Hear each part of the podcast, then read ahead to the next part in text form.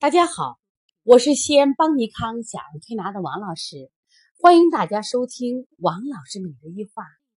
今天王老师想分享的主题是水便分离的腹泻到底是寒还是热？最近呢，腹泻的孩子比较多，包括我自己的微信好友里也有很多同行，他们经常发微信问我王老师，我给你发张照片，你看我最近调的孩子。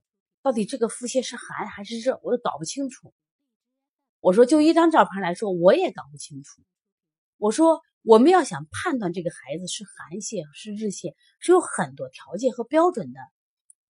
那么今天我也想借我们今天调理中心接了一个宝宝，他的情况来给大家分析一下。这个宝宝来的时候，爸妈就很焦虑。妈妈说：“王老师，我们孩子拉了几天了，我拉的什么样的？”他说：“我给你拍照片，照片呢明显的是水便分离，我能看见的是孩子拉的是蛋花，因为这个孩子只有五个月，目前呢还以奶粉为主。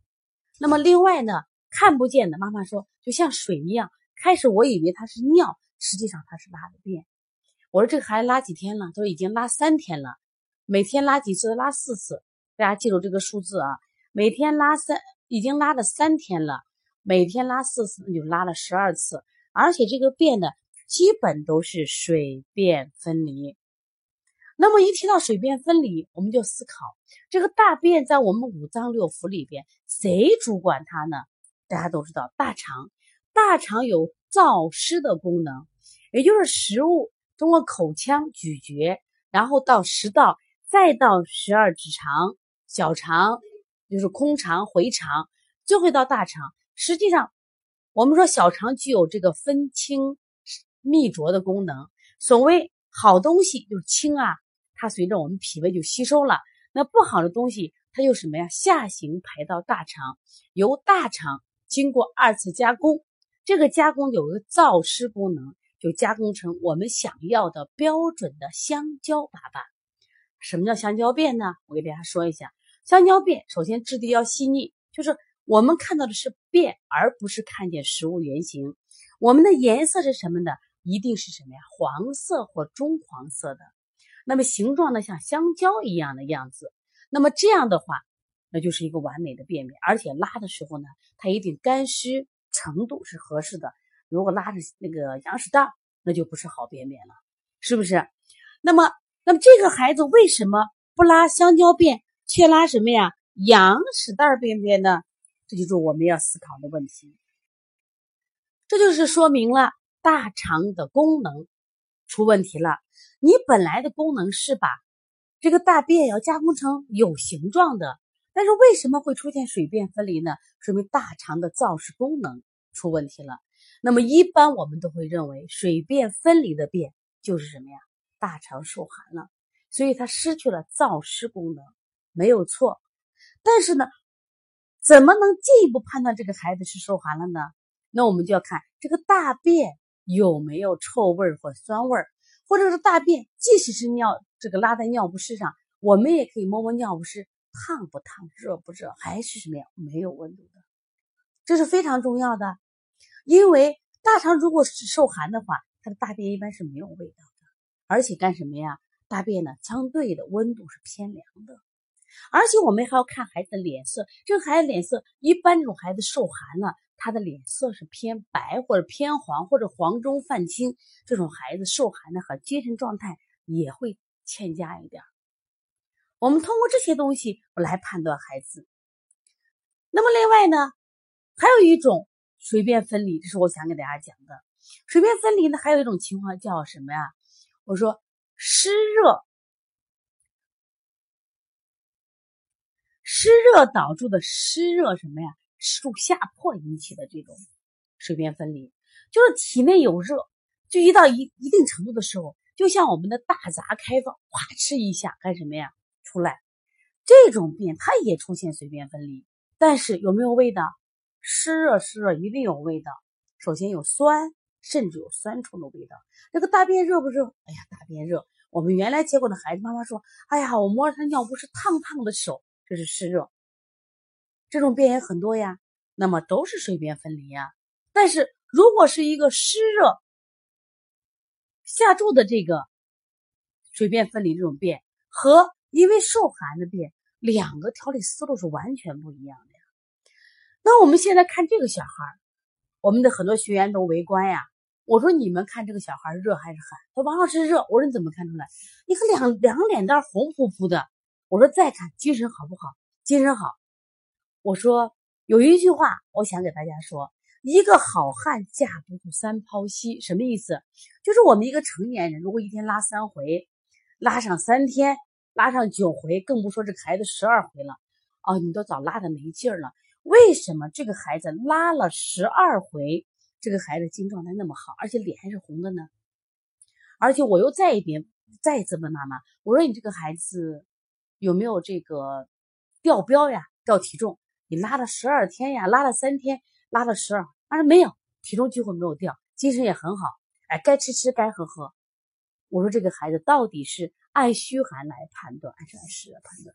那学员们异口同声说：“啊，老师，我觉得这个便是。”我说：“OK 呀。”所以说，你不要仅仅以便水便分离来判断。那我们说，那小孩如果是虚寒泻、脾虚泻，首先脸色上他一般都偏蜡黄的，而且拉几天了呀。如果这个小孩湿热的孩子，他明显的不一样状态，因为他体内多余的湿热，他必须代谢出去。在这里，我也想给大家提出一个观点，我说，孩子的身体是有灵性的，这种灵性是他本能创造出的，是一种伟大的能力。什么？他自我调节阴阳平衡，我们的家长先受不了，家长不懂得人体嘛。现在的家长都是靠书来学习，而且很多书来的知识并不准确，并不科学。